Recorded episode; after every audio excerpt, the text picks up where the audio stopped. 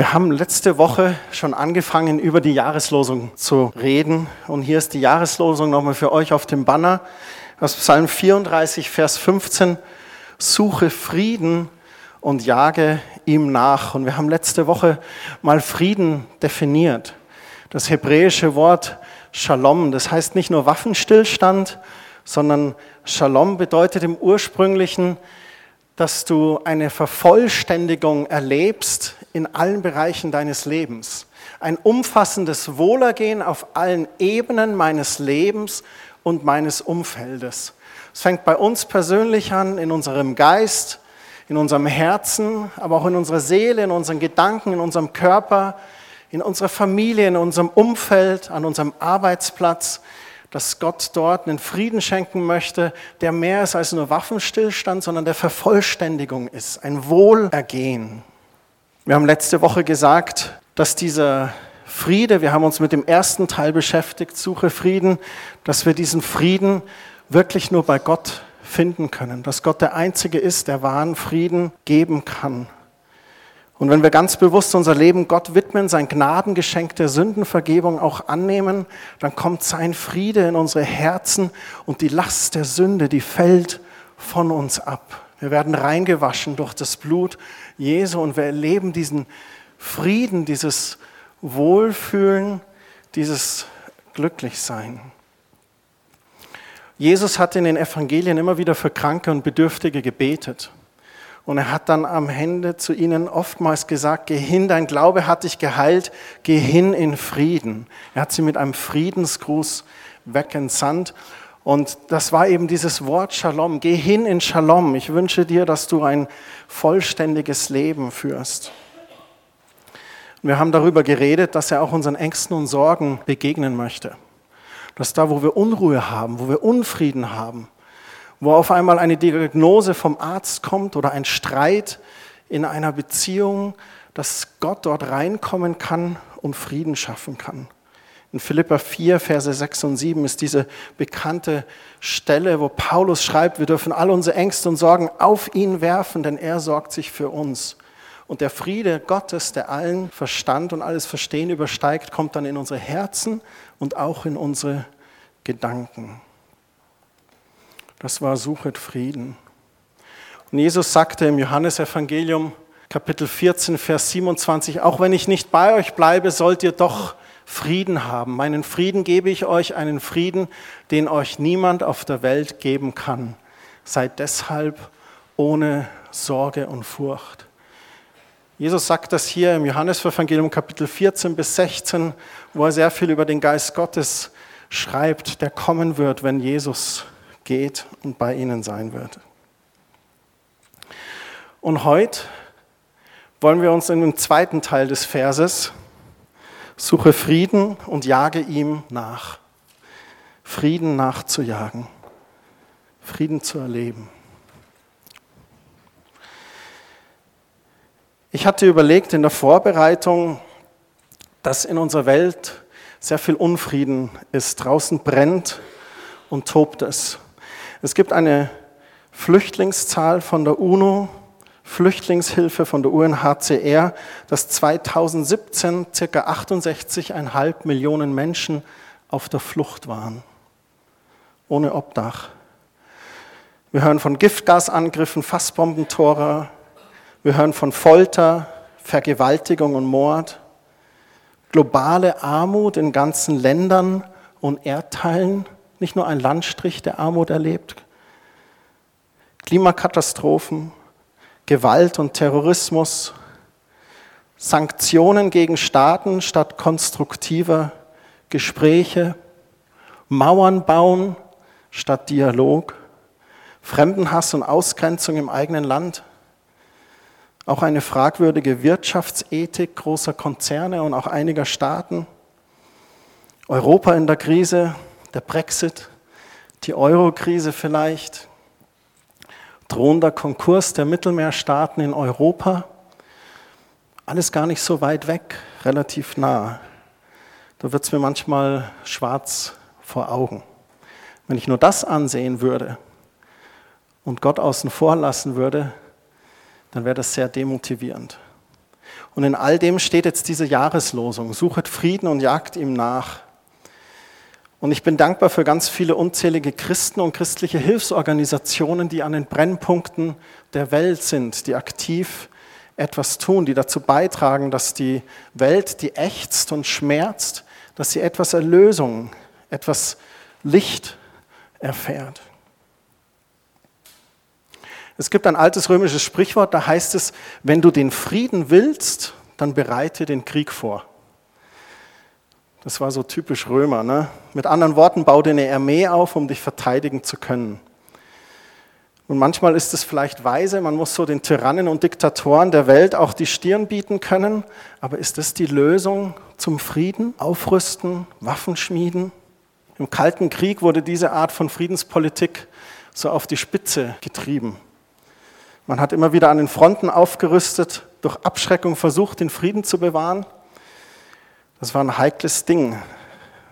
Es gibt Berichte, wo das beinahe schiefgegangen war, weil nervöse Menschen am roten Knopf saßen. In den USA, da gibt es Waffengesetze, die basieren auf folgendem Prinzip. Wenn jeder bewaffnet ist und sich gegen Übergriffe wehren kann, dann wird der Frieden bewahrt. Es gibt dort den typischen Revolver, der wird in den USA als Peacemaker bezeichnet. Friedensstifter. Jesus hat den Begriff Friedensstifter in einem ganz anderen Kontext eigentlich genutzt. Welch ein Sarkasmus. Wie kann man denn eine Waffe Friedensstifter nennen?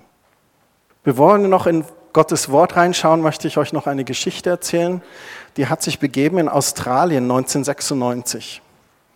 Also vor 22 Jahren, genau, jetzt musste ich kurz schnell rechnen, vor circa 22 Jahren.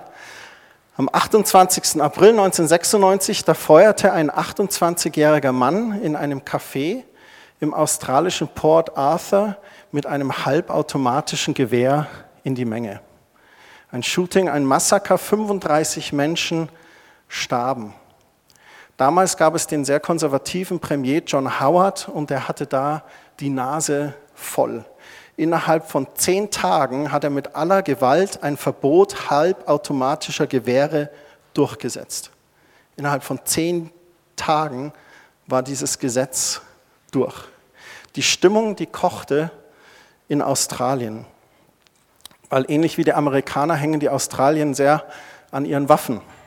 Die Waffenlobby rief die Australier sogar zur Rebellion und Demo öffentlich auf. Es wurde ganz stark politisiert. Aber sie haben es durchgesetzt. Das Gesetz trat in Kraft.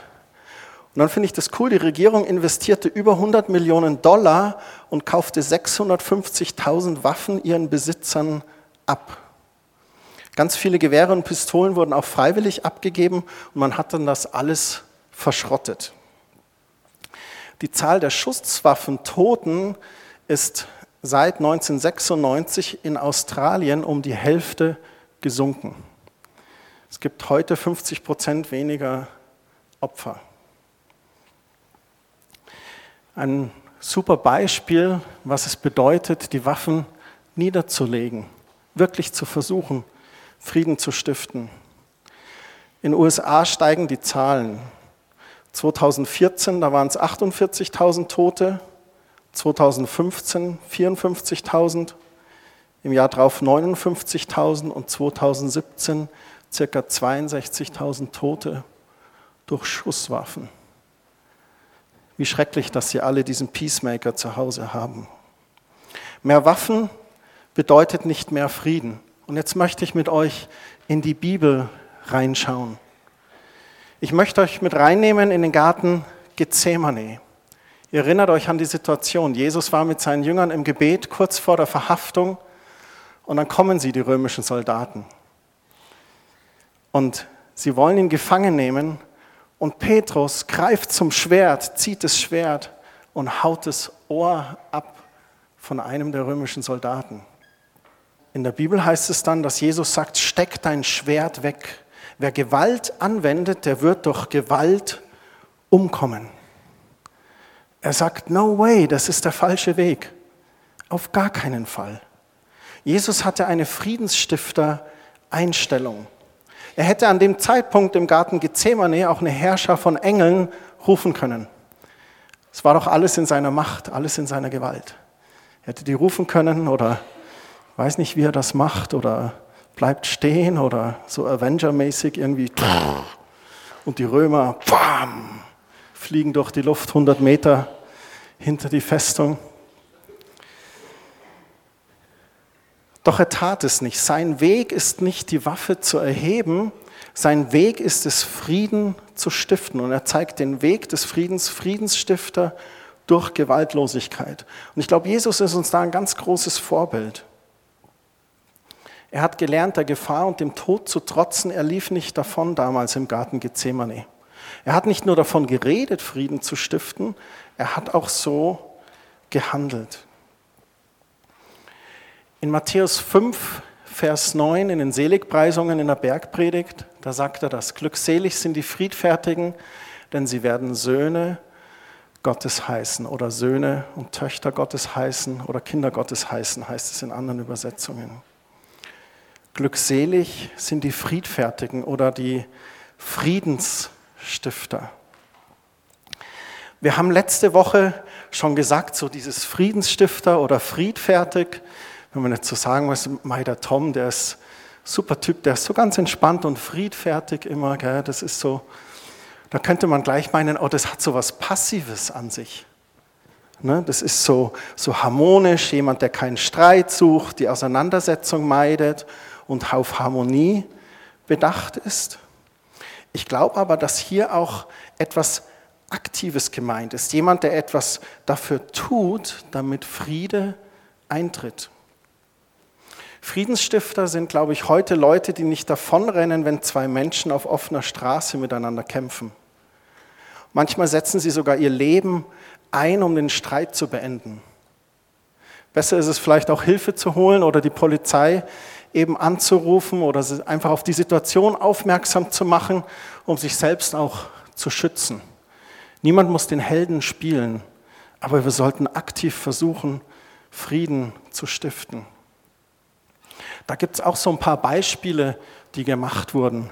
Die Pro7 Media AG hat das mal getestet. Sie haben ein Kind genommen, so ungefähr in Valentins Alter, haben das so ein bisschen schäbig gekleidet, fettige Haare, dreckiges Gesicht und das mitten in der Fußgängerzone auf den Platz gestellt. Was meint ihr, wie lange hat es gedauert, bis sich jemand an das Kind gewendet hat? Eine Stunde hat es gedauert. Nach einer Stunde kam die erste Person vorsichtig auf das Kind zu, so nach dem Motto, du ist, wo gehörst du denn hin? Wo ist denn die Mama? Wo ist der Papa? Eine Stunde mitten in einer Fußgängerzone in Deutschland. Wobei wir sind doch das westliche Deutschland. Wir sind doch die Lieben, wir sind doch die, die Guten.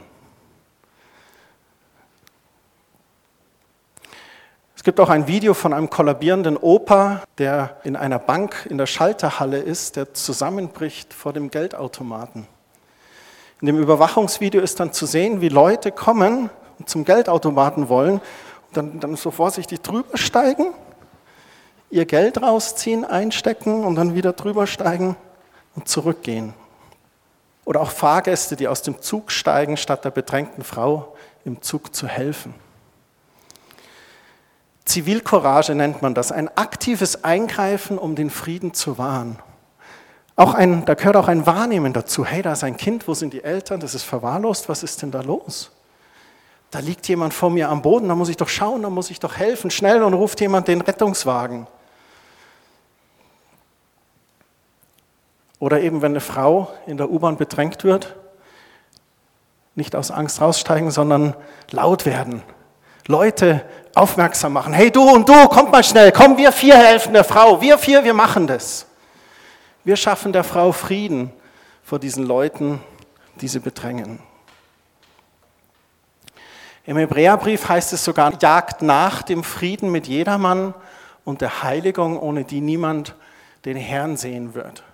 Und wir haben das letzte Woche auch gesagt, dieses dem Frieden nachjagen, das steht an so vielen Stellen in der Bibel, da gehört was Aktives dazu. Ich muss was dafür tun. Es ist auch, wenn du Frieden hast, dann geht es eher darum, wie bewahre ich den Frieden statt wie erreiche ich den Frieden. Das ist eins der Dinge, das gepflegt werden möchte. Vielleicht Frieden stiften, indem du Hoffnung stiftest, wo vielleicht Verzweiflung herrscht. Bei einem Bekannten oder einem Arbeitskollegen. Oder wo Egoismus und Gleichgültigkeit ist, vielleicht Frieden stiften, indem du Liebe schenkst. Oder wo die Gier regiert, Frieden stiften, indem du teilst. Und Frieden stiften eben im Sinne vom Shalom. Eine Situation, die leidet, Vervollständigung schenken, Gottes Vervollständigung, Gottes Eingreifen schenken. Frieden stiften, indem man für Gerechtigkeit eintritt, wo vielleicht Not und Unrecht herrscht, wie ich an den Beispielen vorhin gesagt habe. Auch Frieden zu stiften, indem wir ganz begeistert von unserem Leben mit Jesus erzählen, wo wir anderen erzählen, was wir erlebt haben und singen oder für andere auch beten. Und selbst wenn Krankheit, Leid oder Tod im Leben der anderen auftauchen. Und Frieden zu stiften, indem man auch Interesse am anderen zeigt. Und ich glaube auch, dass ganz wichtig ist, dass wir uns eingestehen müssen, wir alleine sind zu schwach. Das nicht aus eigener Kraft zu tun, sondern immer wieder unseren Frieden bei Gott auch abzuholen und ein Friedensstifter in Jesu Namen zu sein, in seiner Autorität zu sein. Vielleicht auch zu beten, Herr, ich will in diesem Jahr den Frieden suchen und ihm nachjagen. Ich danke mir, dass du mir deinen Frieden zusprichst und dass du mir hilfst, Friedensstifter zu sein, wo immer ich bin.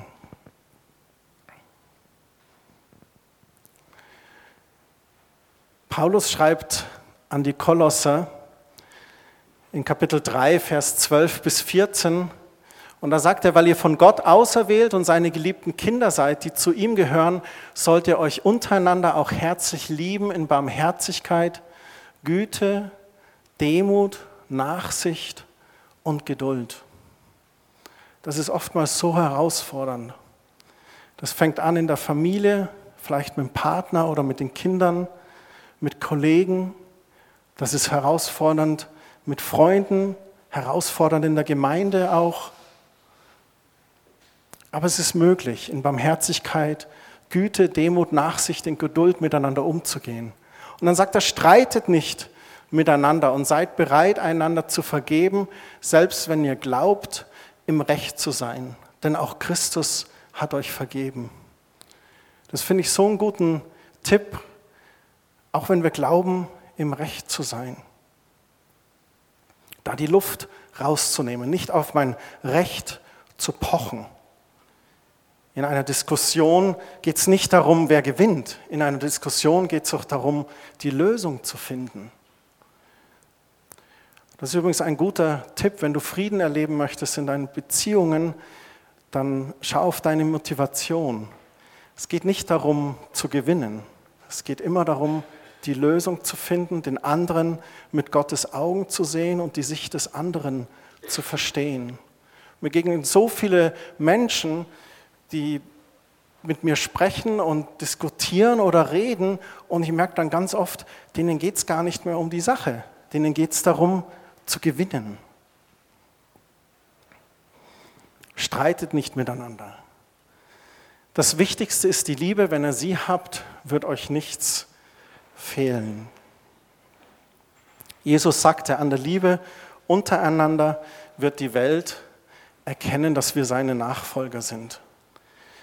So, wir sollen diesem Frieden nachjagen. Und dem Frieden nachzujagen, das ist was Aktives. Das ist ein aktiv den Frieden zu bewahren, aktiv Liebe zu leben. Und ich möchte abschließend noch über drei Begriffe reden, und zwar über die Begriffe Vergeltung, Vergebung und Versöhnung. Und ich habe da was mitgebracht als Beispiel. Und zwar, jetzt bräuchte ich kurz die Hilfe vom Fabio und Matze. Könnt ihr mal kurz Kommt mal hier kurz rauf. Also erstmal brauche ich euch ganz kurz, dass du mir das Mikro hältst und dann macht ihr auch noch was. Ne? Ich habe hier, das ist das, danke. Die zwei sind super.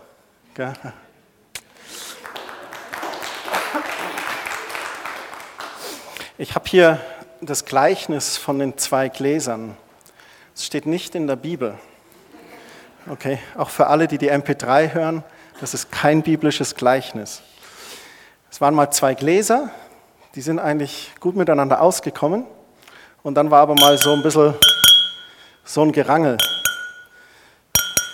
Und dann haben die angefangen zu streiten. Es wurde immer lauter und der eine wollte Recht haben. Und dann auf einmal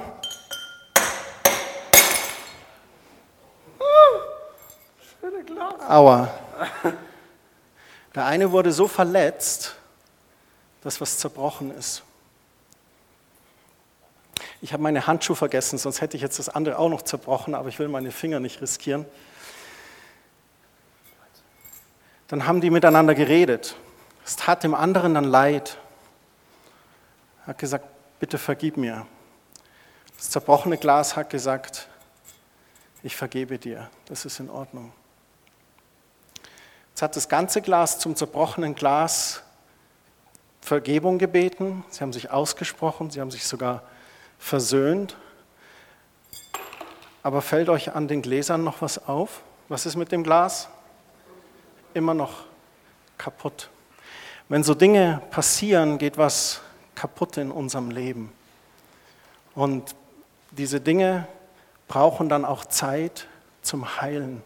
Und es ist ganz wichtig, wenn wir Frieden suchen und auch in unseren Beziehungen Frieden suchen, dass wir liebevoll miteinander umgehen, dass wir Zeit geben, auch zum Heilen und zum Wiederherstellen.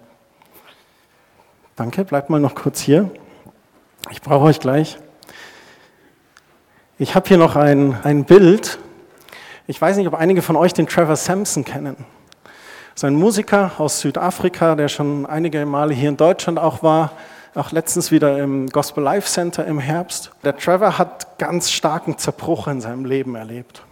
Und es hat so richtig, richtig wehgetan. Es war ganz existenziell. Und dann ist er durch diese Zeit durchgegangen, hat auch Hilfe, man hat Seelsorge, hat erfahren, wie Gott ihn heilt. Und Gott hat ihm dann auch Lieder gegeben, weil er Musiker ist. Und dann kam diese CD raus, die heißt Restoration, Wiederherstellung. Und das erste Lied ist Don't Give Up gib nicht auf. Und er ist auf eine Reise mit Gott gegangen und wo Gott ihm auch Dinge gezeigt hat, wo er Fehler gemacht hat, wo er vielleicht Dinge falsch gemacht hat. Und dann hat er überlegt, was er als CD-Cover nimmt und dann hat er auch hier so eine zerbrochene Vase genommen. Und sie haben diese Vase zerbrochen und mit einer Spiegelreflexkamera so ganz schnell viele Aufnahmen genommen und hat das dann ausgesucht. Und dann finde ich das so stark, auf der Vorderseite ist dieselbe Phase, die er zerbrochen hat. Hat gesagt, es hat ihm gefühlt eine Ewigkeit gedauert, bis die wieder hergestellt war. Aber es ist genau die Vase von der Rückseite, die man auf dem Foto sieht. Und er hat es wieder ähm, zusammengeflickt. Und was ich damit sagen möchte, ist, diese Wiederherstellung ist möglich. Und jetzt kommt es zu euch beiden. Euch beide brauche ich jetzt, um diese drei Begriffe zu erklären. Habt ihr Boxhandschuhe dabei? Ich stelle mal das Banner hier ein bisschen hinter. Also es sind Matze und äh, Fabi. Matze und Fabi, die diskutieren, die haben einen Streit. diskutieren tut man mit Worten. Okay, die diskutieren heftig und, und haben einen Streit und auf einmal rutscht dem einen die Hand aus. Ihr müsst nur so tun, als ob. Und der andere, der haut zurück. Und so sie tun sich mordsweh und verletzen sich. Und dann beschimpfen sie sich noch, drehen dem anderen den Rücken zu und gehen weg. Und hier hast du so ein Beispiel von einem Streit. Umdrehen, weg, weg, weg. Ja, ist noch nicht fertig.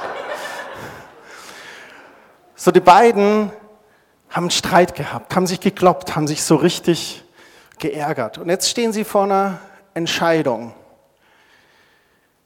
Schüre ich meinen Hass, meine Unvergebenheit? Sinne ich auf Vergeltung? Will ich mich rächen? Will ich den anderen nochmal bestrafen? Oder möchte ich dem anderen vergeben? Vergeben ist das griechische Wort Amnestia, ein Nicht-Gedenken. Vergebung bedeutet auch Begnadigung.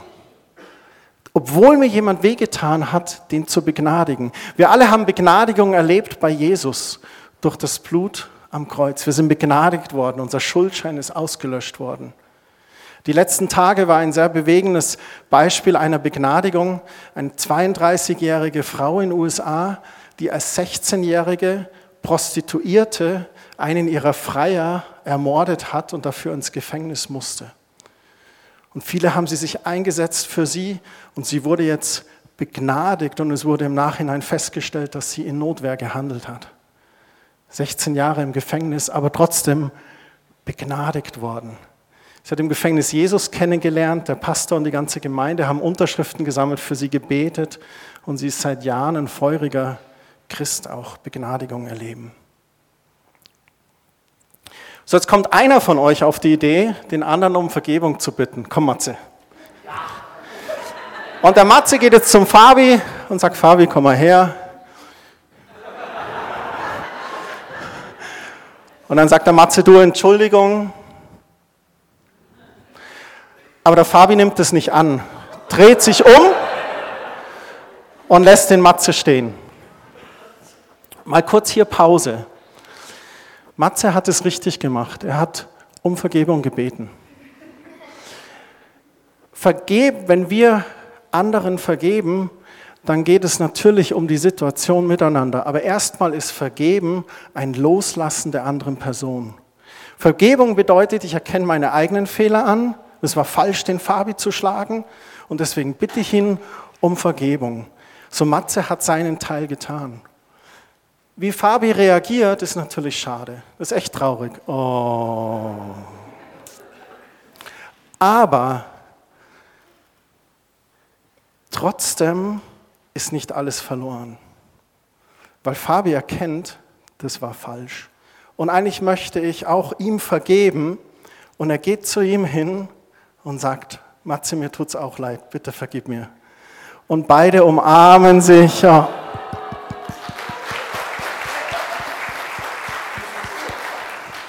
Kommt mal her, ihr zwei. Und was dann stattgefunden hat, ist Versöhnung. Dann hat Versöhnung stattgefunden. Und dann ist wirklich Frieden gestiftet worden.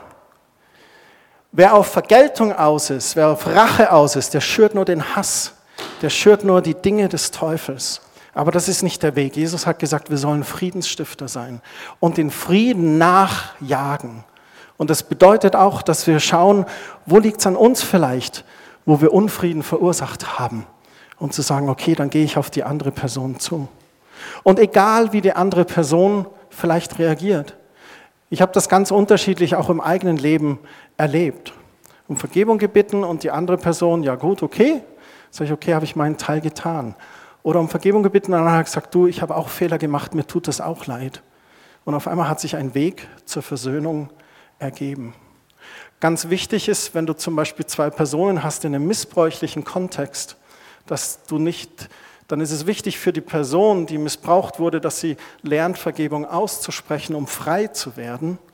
Aber du darfst nie da jemanden zur Versöhnung zum Beispiel zwingen, weil das würde sagen, dass wenn der andere nicht bereit ist dafür, sonst würdest du jemanden wieder unter dieses Joch zwingen von dieser missbräuchlichen Situation. Genau, super, danke euch.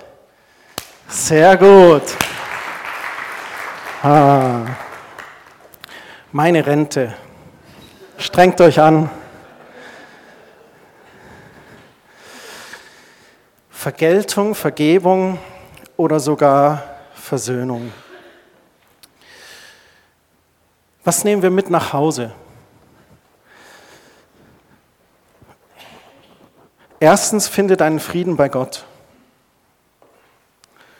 Und zweitens in diesem Frieden sei ein Friedensstifter. Ein Peacemaker ohne Waffe, ohne Revolver, sondern in Liebe und mit Frieden und dem danach zu jagen. Da könntest du überlegen, wem musst du vielleicht noch vergeben? Dein Chef, dein Mann, irgendjemand anders. Manches sitzt auch ganz tief. Der eigene Vater, die eigene Mutter vielleicht. Diesem einen Trainer im Verein, der dich immer auf dem Kicker gehabt hast. Und es fühlt sich so gut an, diesen Hass zu schüren, dem, wenn ich mal begegne. Vielleicht ist es Zeit zu vergeben und such da Gott. Bitte Gott um Hilfe. Frag ihn einfach, Gott, gibt es da etwas, um dich auch davon zu lösen, um frei zu sein, endlich von diesen alten Bindungen oder Ketten? Und wen musst du vielleicht um Vergebung bitten? Auf wen musst du vielleicht zukommen?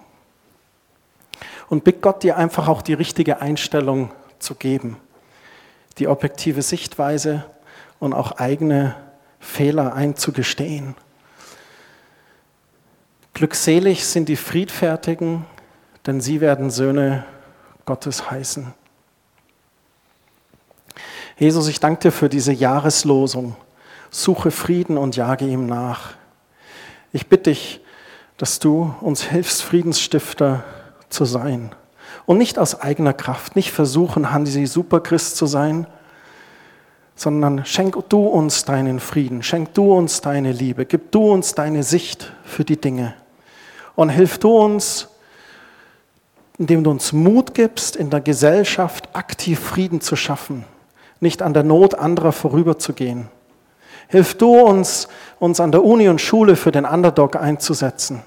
Hilf du uns an der Arbeitsstelle für den da zu sein, mit dem niemand reden will. Hilf uns, deinen Frieden auszustreuen in diese Welt. Hilf uns, Licht zu sein. Hilf uns, Salz zu sein. Amen.